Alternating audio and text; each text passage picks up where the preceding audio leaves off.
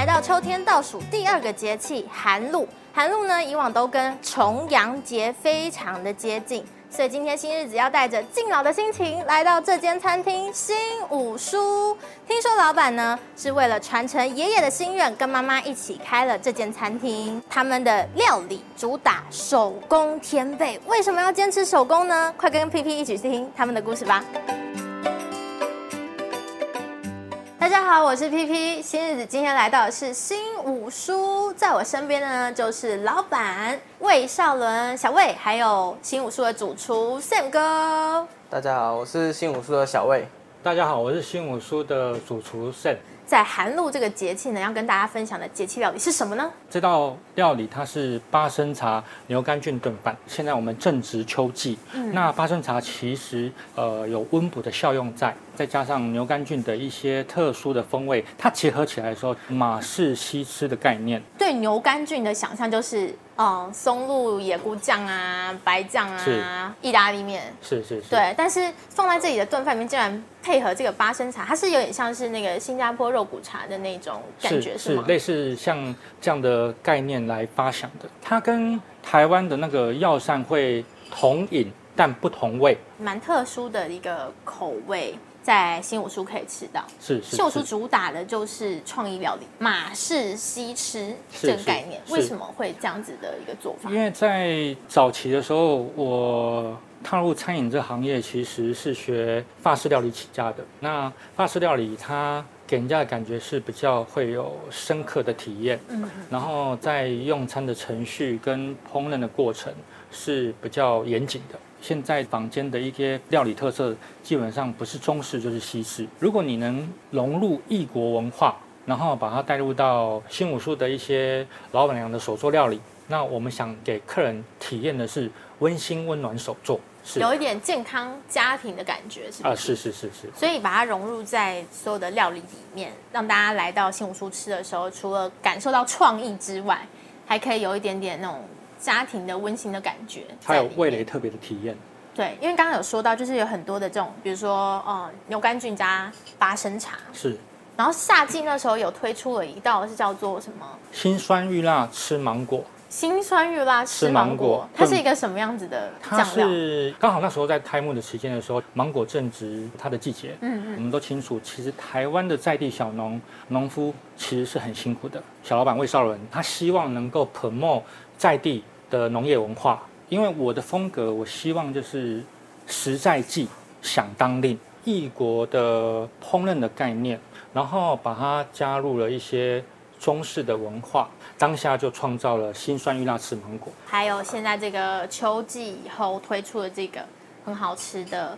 八生茶牛肝菌炖饭是对，希望大家来到这里都可以有不一样的味蕾体验。哦、嗯，新武叔招牌料理就是天贝，刚一直有说到，就是小魏跟老板娘妈妈为什么坚持手作？妈妈她是负责出家人他们的斋食，嗯、对。那一开始就是接触到天贝的时候，是发现天贝的味道豆腥味太重，哦、那吃起来很干。但是我们就觉得说这个东西营养价值很高。毕竟就是吃素的人补充蛋白质的机会太少了，所以我们不想放弃一个这么好的食材，所以妈妈她就花很多的时间，大概五年左右去上课啊，然后去学、去研发，然后一直去调整，调整到说现在这个是没有什么豆腥味，而且它吃起来是 Q Q 的，不但是能让素食的人喜欢，也能让荤食的人去喜欢这样的味道。在我们今天的这个桌上有看到用到天贝做出来的料理，叫做书烧甘蓝手作天贝。刚开始我们在研发这道菜，其实我们花了将近快两个月的时间。那因为研发的过程当中，必须要配合天贝的发酵制作，因为它是手作，所以老板娘她必须要很精准的控制它发酵的程度，而不能导致它过度发酵。再来就是说，我们会严选一些香菇、红喜菇，还有杏鲍菇，把它煸到上色至黄金，然后它会产生出一个综合的菇香的特殊风味，然后搭配天贝、季节时蔬小葱菜，还有就是我们认为它营养价值很高的包子甘蓝。带一点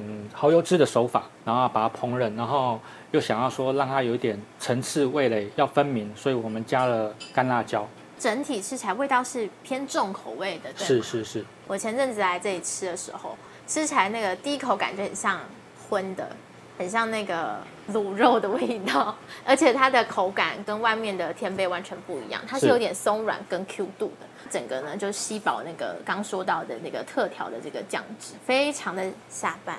那我想问，刚刚有说到这个天贝啊，它在制作是坚持手做嘛？它需要花多久时间？制作一次的分量，我们可能会抓四十二片。那它这个制成时间至少要有二十几个小时去去照顾它，过程中其实也是蛮繁琐的啦。但我们坚持到目前都还是坚持用手做，在我们能力所及能手做的范围内去供应给大家。这个天贝啊、呃，里面大概用了哪些的豆类？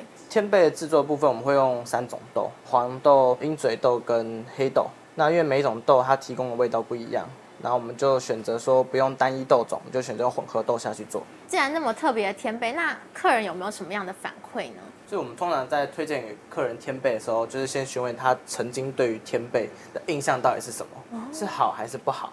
那如果是好的，我们就会推荐他点那种分量比较大的。就是可以去 share。那如果他今天真的是对天贝印象不好，我们就会跟他说：“你再给天贝一次机会。”就是希望客人是不是可以去试看看。很多客人吃完之后，下一次再回来，他就会点分量比较大的。嗯，对，就是说：“哎，你们的天贝真的很不一样。”听说也有一些去健身完的客人过来会点天贝。有，就有一次遇到比较特别，他就一来他就说：“我就是要吃天贝。”然后点两份就坐在那边，他开始吃。他吃完说你们天贝真的很好吃，他就是说他是到处吃天贝的人。对，然后听完之后我就嗯，真的很好吃。对，有很多慕名而来就是为了这个天贝。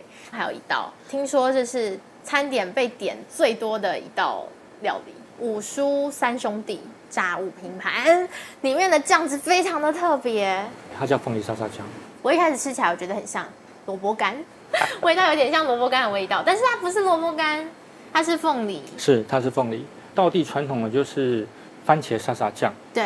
我个人会有点小偏执啊，加上一点处女座情节，我就不想要跟别人一样啊。新鲜的芒果汁泡凤梨，它会有一个天然的发酵味，嗯，搭配柠檬叶跟新鲜的柠檬汁，其实它是非常清爽，不会有负担，而且它是全素的人，他都可以食用，就吃起来配搭配炸物，整个。口感上就不会觉得很腻。还有就是说，沙爹串上面的沙爹酱，它的做法就是，呃，必须要用八角，然后用温油去过一下，萃取八角的香气，郁金香粉、花生碎，然后椰奶，用这种呃植物性的 vegan 的大豆蛋白，然后把它炸会呃外酥内软，然后搭配我们的沙爹酱，其实蛮好吃的。嗯，那还有一个酱是什么？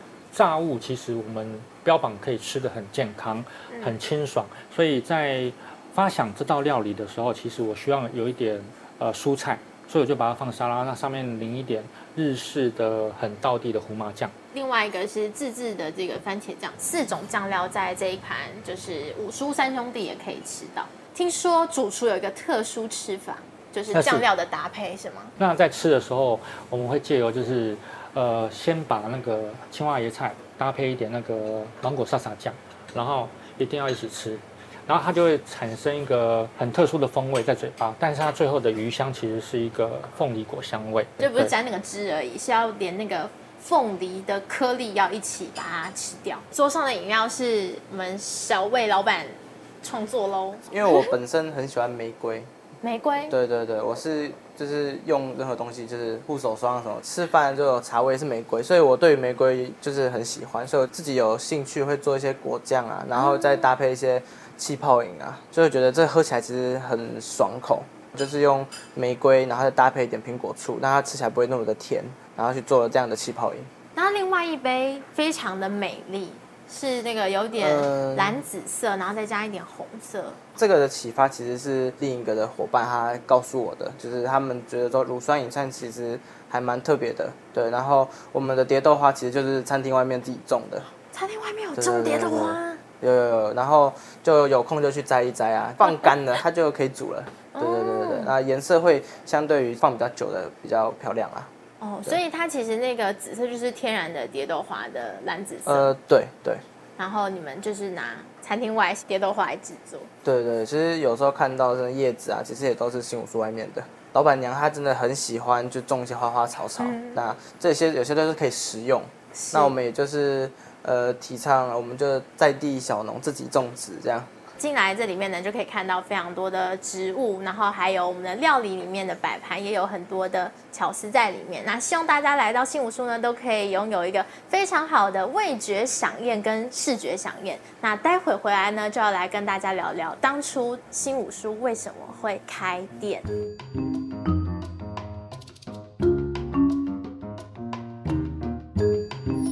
小薇，你本身对于餐饮是以前就有兴趣？对，就是以前对于做菜跟在家里啊，就是看妈妈在煮菜啊，就是很很喜欢那种做菜的感觉啊。嗯、对对对，所以我十七岁的时候就有去餐饮的一些地方打工啊，去学培养自己的兴趣。哦，对对对，是，所以就像刚刚我们看到的气泡饮啊，就是自己去做一些调配。嗯、我很喜欢采东西。采东西？对对对，就是很喜欢，就是摘东西吗？摘，对对对 对。别人家的也会摘吗？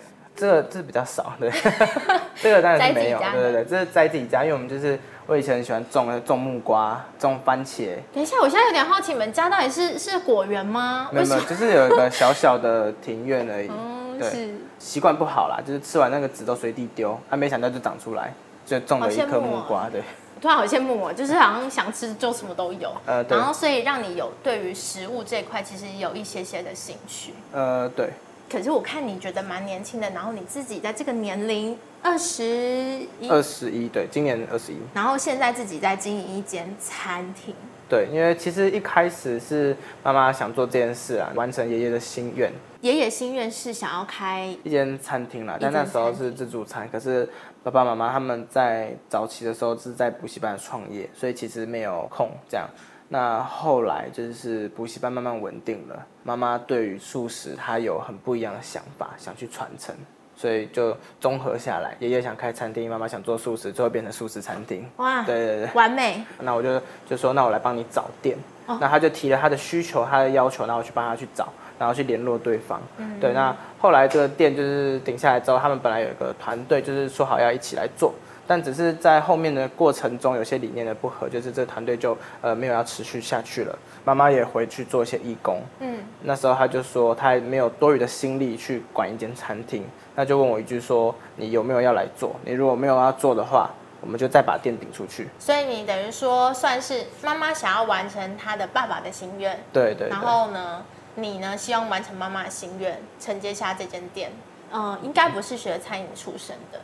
不是，也不是学经营管理出身的，没有没有，我是学护理的，就是完全不一样科系。你对这块应该没有什么太多的经验，在带领这些同事啊，或是嗯团队的时候，会不会遇到一些困难？蛮困难的一点就是我是呃新手，我就开始去找了一些顾问公司去了解他们对于餐厅经营有没有什么想法。嗯然后陆陆续续再去其他餐厅，一直去吃各个餐厅的素食，然后去观察他们人力的配置，然后餐点的介绍跟服务，什么样的服务会让我们再回去。后来就发现说，我的年纪的关系，社会经历其实不足够，所以导致我跟团队上沟通是比较有困难的。哦，我可能在做的过程中，并不是以这么完全的角度去做。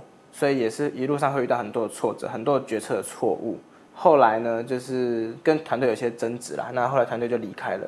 那所以我也重新审视自己在这段时间内发生的每一件事。所以我就调整一下，就是我自己下来做每一件事情我都会。然后我也知道现场会遇到什么样的状况，我才有办法及时去做一些反馈。以前我可能会站在我自己比较以资方的角度去想。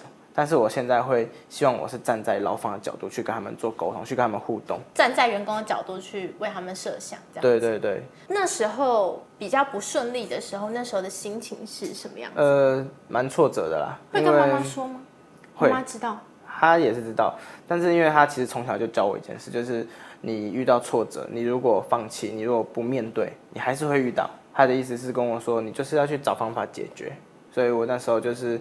再去寻求其他的方法，去问问其他餐厅的经营管理人是怎么样经营餐厅，是怎么样带团队，然后再告诉他可能我在哪里上是有些失误或是呃不正当的地方，然后再请他们去提点，并且去做改正。所以没有让自己陷在那个很难过的情绪太久，是不是？嗯，因为店开下去了，那我们现在是一个团队，那如果我今天闲置下来了，那我的团队跟着我一起闲置下来。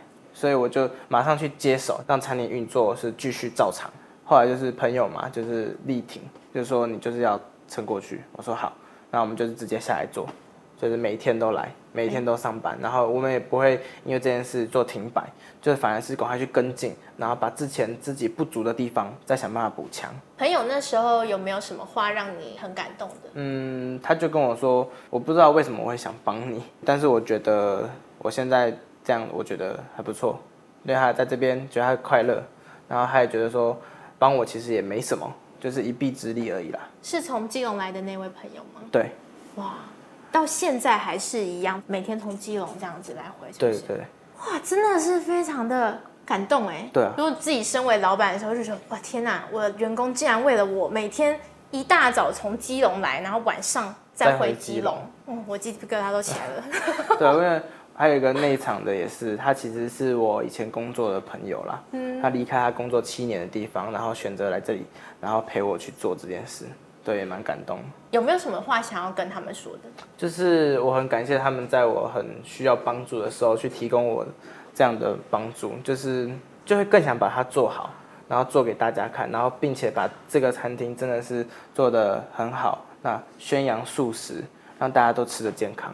对于自己是嗯，可能比较经验不足，然后开始呃当新手老板这件事情，嗯、有没有什么样想对自己说的话？其实就是是很感谢家人给我这样的机会，虽然过程中就是大家可能在出去玩啊，要就吃饭啊什么都都没有办法去，这是你的遗憾是吗？对啦，就是会有点小遗憾，因为刚好是毕业，然后大家都开始就是有时间了，嗯嗯，但是就没有办法去跟。但是后来其实回头想想，我觉得我现在在做这件事情意义会更重大。呃，其实我觉得在荤食的人啊，他们在寻找餐厅真的很方便。可是当你一个素食的人，就是我曾经跟着我妈妈，她只想吃一个很好吃的素食，可是走到这，这味道又不是很好。然后之前自己吃就吃过了，然后又想再换一换。所以我认为说，我们多一间素食的餐厅，就是素食人多一样的选择，蛮支持他开这个餐厅。趁着年轻。来帮妈妈实现一下她的心愿。对对对，就是尽自己能做的就把它做好。那新武书开到现在有没有什么客人的回馈让你印象深刻？其实我有一个蛮印象深刻，就是他那一天就突然跑进来，然后就问我说：“你们东西好吃吗？”但是我进来问你好吃吗？对，就是味道怎么样？那我其实对我们东西很有自信，所以我就直接，可能那天的员工餐，我就夹一些给他。试吃是不是？对对，我就直接端给他，我就说你吃看看你就知道。那他一吃完，他马上订八个位置。哇哦！其实陆陆续续，他在非常的支持我们，然后每个月都会带很多的朋友来吃，而且都带不同的朋友，一个月至少会来两三次以上。哦，我好好奇哦，你有问他是荤食的客人还是素食客？嗯，其实我没有特别去问他，但是我知道他是一个喜欢带朋友吃美食的人，所以只要好吃就行。对，而且很多朋友都会跟他说，就是给他带去吃饭，绝对是没问题，无雷。哇！对，那后来他知道是我帮爸爸妈妈经营这些餐厅，他其实就是跟我说，你很多事情就是慢慢来，你不要急，你已经很好了。那我其实听了就很感动啊，就是我跟他不认识，那我也没有给他什么特别的东西，但是他。却这样子反馈跟支持，然后就是其实蛮窝心的啦。那陆陆续续也蛮多客人就是会回来吃饭，说：“哎，你们的服务是真的很好，你们的服务真的很有温度。”客人的回馈对你们来说，尤其对你来说，也是一个算是、嗯、算是一种鼓励。鼓励对，就是也会觉得说，至少我现在做这件事情啊，是也可以让别人感受到开心的。之前有听说新五叔这个店名也是来的非常的特别。就是我爷爷妈妈的爸爸外公啊，但我都习惯叫爷爷。他的名字，但是他那个是武功的武，太酷了，对，太酷了，没有温暖的感觉是吗？对，就是嗯，感觉不知道是来吃饭还是来干嘛。哦，打武功之类是不是？对对对对，呃，那我们就换一个字，但是我们不想离开新武这两个字，这就是我爷爷的名字，就是不想变。武呢，我们就用妩媚的妩，那它就是传达一种完美的意思。那同时，它也就是星星代表希望，我们希望它是一个完美的素食，所以我们就会取名叫新武书。做这个餐厅之后，其实我们也发现说，很多人其实只是想想好好吃一顿素食啦。对，那很多地方可能会选择去五星，可是去五星它就变成，呃，素食人就没什么东西吃。对，那新五蔬不一样，我们选择是，如果你今天想吃口味比较重，或是一些荤食人想来吃，我们让你加五星，但原本的东西不改变，只是增增加了五星给你。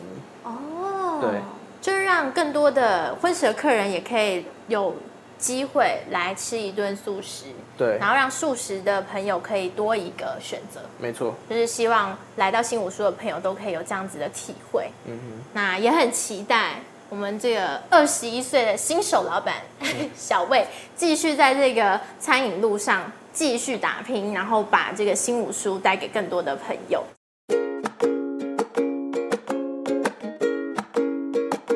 新日子营养小课程，我是 P P，也欢迎我们的素食营养学会理事蜜雅营养师。嗨，大家好。生活里面有苦的时候，就会想要加一点糖，加一点零食。嗯、那这些常见的糖，比如说白糖啊、冰糖啊、红糖、黑糖，这些有差别吗？嗯、没有差别，都是一样是。其实它的热量都一样。以精致程度来说，你猜猜看哪一个精致程度最高？我猜是冰糖吗？对，它就是它的英文是 crystal 嘛。就是像那个水晶一样，那为什么很多市面上卖，他都会说哦，不添加砂糖，他们家只加冰糖，就会说他们家的特别好啊，或者什么？其实它的好并不是指特别有营养或者什么，而是因为冰糖它是萃取、萃取、萃取、萃取精炼到最后非常的纯，嗯，所以它没有什么杂质，它在做料理的时候，它会没有什么杂味，其实吃起来味道会比较。就是纯甜的味道，嗯，所以你在做一些比较清淡的料理的时候，杂味不会那么多。比如说冰糖炖银耳。你就不会想要拿黑糖去炖，嗯，因为黑糖会有一点点味道，焦焦焦的那个味道。嗯，那因为其实这些糖都是一样的。呃，提醒一个点是，很多人会很爱讲说啊，什么黑糖矿物质多啊，或什么，嗯，但那是红糖好像比较好。对对对，嗯，但这就是一个有一点不切实际的说法。因为比如说以铁质来讲，女生一天还有月经的话，一天要十五毫克。那一百克的黑糖的铁不到一毫克哎啊，所以我吃那么多我也不会补到。你就算吃一公斤，你也才满足一天一半的需要量。那如果我吃一公斤的糖，我会胖多少啊？一公斤的糖就是四千大卡，半公斤吧。我还没有吃到我的铁，先变胖，好可怕。因为你说它没有铁也不对，它真的有，嗯、只是它要真的达到补充的效果是不切实际的啦。嗯嗯嗯。那所以这些有加糖的食物算是不健康的食物吗？应该是这么说，是因为过量。对，你提到一个很好的点，是过量，因为糖本来就是人体需要的。嗯，我们血液里都有葡萄糖嘛，是身体最喜欢使用的能量来源。那要建立一个观念，就是说，在古代，其实糖它是一个很尊贵、很高贵，只有贵族吃得起的。就像英国那个时候很流行，美女牙齿要是黑色的。啊，要抓住牙吗？对，因为代表你很有钱。那因为后来工业革命之后，这个制糖技术还有大规模的种植甘蔗啊这些，让这个糖太容易取得。嗯、那它一旦精炼过后，人就很容易会过量。嗯，以前我在念营养系的时候，我们有上一个叫毒物学，然后老师就讲一句话，我到现在都还记得。他第一堂课就写在黑板上，他写万物皆有毒，只要剂量足。哦，其实是真的，水多了也会中毒，空气过多也会中毒。嗯。糖也是，那现在人的问题是因为我们的生活基本上你要完全避开是不可能，酱料也有糖，亚洲人炒菜为了提鲜可能也会加一点糖，糖，所以比较尽可能可以避免就是你肉眼可见的，比如说你知道它是含糖饮料，或者是喝咖啡，尽量不要额外再多加那么多的糖。因为一般建议是一天不要超过二十五克的糖，那二十五克是多少？就是五克方糖。这样讲还是没有概念，大概半罐可乐啦。所以要半罐，你是说保特瓶装的半罐吗？嗯、半罐就到一,一罐，因为一罐我们如果没记错，记得是五六十克的糖。这个是蛮严重的议题哦，就是有一种疾病叫做呃非酒精性脂肪肝炎，也就是说，因为很多人知道喝酒伤肝嘛，嗯，也会让肝脏发炎。那其实有发现，在一过了一个时间点之后，这个非酒精性脂肪肝炎的发生率越来越高，其实就是跟糖的摄取量越来越多有关系。所以不一定要喝酒，你也有可能得到这种。因为糖跟酒精的代谢路径是一样的，所以我常常会讲说，你喝糖水基本上跟喝酒是一样，代谢路径是差不多的。所以如果你爱喝糖，嗯的东西很容易脂肪肝啊，又又爱喝酒，那就哇，而且糖跟酒又很容易痛风。各位这个不想要痛风又不想要脂肪肝的朋友，请特别注意这集节目。对，所以就是其实也不能说加了糖就绝对不健康啦，嗯、因为也要看你的应用场景。假设你平常就是真的都不会喝什么手摇饮，或是频率很低，那有一些菜它可能真的太苦了，比如说芥蓝啊、苦瓜，提一点糖，哎，你就愿意吃，嗯，我觉得 OK 啊。嗯没有问题啊，因为二十五克以内嘛，所以就是比较过量就还行。这个其实是非常难的，因为现代的人要不过量非常困难。就是我的病人或我的个案，第一个一定要做的就是切记，任何用喝的都不要有糖，比较可以避免你摄取到额外的糖。哦，对，因为你手摇饮也好，或是拿铁那些糖浆，很容易就是没压几下就超过了。那我想问哦，嗯、就是像刚刚我们说到这种添加的糖，跟淀粉的糖类有什么差别吗？淀粉它是因为糖有分不同的分子式，就是你可以想象它是一一串手珠，那淀粉就是有十几、二十颗、上百个串起来的，一颗一颗一颗的珠子就是糖。然后把它串起来。那因为呃，我们刚刚讲那种有甜味的糖，通常它的分子是很小，可能就是两个珠子串在一起。你想，你要把两个珠子剪断，是不是很快？一下就，一下就断掉。对，一下就断。但是如果是上百颗串在一起，你是要剪比较久。嗯，所以它上百颗剪比较久，它升糖的速度就会比较慢。哦。可是如果它只有两颗，比如说蔗糖，它就只有两颗，那你剪一下马上就吸收了，所以它升糖的速度很快。我们通常会比较用这种简单的方式去讲，就是只要带有甜味的，嗯、基本上都是快速吸收的。哦，砂糖啊，蜂蜜啊，蜂蜜也是糖块，也是糖，而且蜂蜜的果糖含量很高，包含果汁哦，水果不算，但是果汁其实也是要纳入这个二十五克以内的。通常啦，你外面喝的，那你不就一杯早就超过？一杯。以我的知识范围所摄取到一杯一瓶啦，大概都有二十五克到三十克左右的糖，一瓶就超过哎，我一整天都不能再吃到糖。对啊，喝果汁就是很不划算啊，就是你为什么不吃水果呢？喝完还觉得还很想喝别的东西，因为液体是比较难带来饱足感的，嗯，这是有做过实验的，所以。我也不会绝对禁止喝果汁，一样都是要看场景，看你的个人条件。比如说，今天一个糖尿病患者在你面前晕倒，你手边真的只有果汁，你就给他灌了。哦，当然要小心，怕呛到。对，因为吸收快。快速补充糖，对，所以你说糖不好嘛？我觉得还是要看看应用场景。就刚刚我说到一些饮料嘛，嗯、其实也有很多标榜零卡的食物或是饮料，饮、嗯、料我觉得比较居多，嗯、像是什么零卡可乐啊，或是零卡什么气泡水啊，还有那种什么机能型的饮料，都是零卡的。嗯嗯，零卡是不是就可以放心喝、放心吃？零卡哈，它是有一个法规去限制，就是说你只要每一百克或每一百毫升不超过四大卡，它就可以标零卡。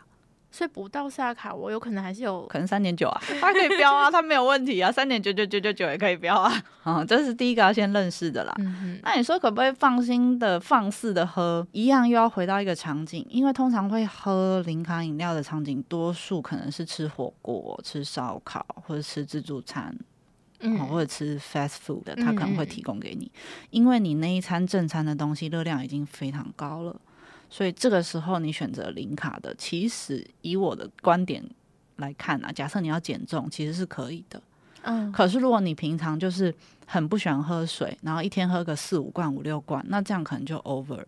哦。所以还是看场景。再来就是以可乐来讲，因为可乐里面还是有咖啡因，有些人就会可能会影响睡眠啊。然后代糖其实要展开讲蛮细的，只能说，因为现在代糖比较常见的就是阿斯巴甜啊、蔗糖素啊，或者是现在比较红的赤藻糖醇。嗯、那赤藻糖醇它会有一个需要注意的是，它蛮容易腹泻的，就是它在一个量以内你吃还好，但是有些人他如果比较敏感，或是他就是因为觉得它是零卡的，他就喝很多，其实蛮容易会稀便的，或者是腹胀。是啊，对，赤藻糖醇会有腹泻的副作用。那因为腹泻是其实会蛮影响肠道菌的。那如果今天你又想要嗯，稳定的减重的话，维持肠道菌的稳定是蛮重要的。所以你有可能喝下那一罐，你就把前阵子养好的那个肠道菌全部打趴。这个你要这样讲，我也不能反驳。当然，就是这个需要去再查文献啊。只是说没事一直拉肚子，不觉得很烦吗？哦、也是，对啊，实在是不太好。所以都是应用场景啊。嗯、那因为有一些人，他真的是一开始要完全不喝，对他也很困难。所以我会教我的个案，就是你就兑水，就是比如说他原本喝一罐。那你就是兑一半的气泡水，一样有气嘛，一样有甜呐、啊。哦，你的总量是一样的，但是你会以为你喝的比较多。嗯、那这个目的也是渐渐让你把那个味觉慢慢降回来。对，然后你后来就会觉得不好喝，你就不想喝，你就干脆喝水。对，或者是可能你就是偶尔很久去聚餐哦，喝一下。嗯，对，比如说去吃自助餐，如果朋友有拿，嗯，他如果问我说：“哎，你要喝一点吗？”我说：“哦，好啊。”我也不会说哦，不要不要不要不要，不会啊，因为人家都会想说营养是不是神仙都不是，不会，我我跟正常人是一样，我当然也会喝，可是我不会刻意买来放在家里这样。那我们就下期再见喽，拜拜。拜。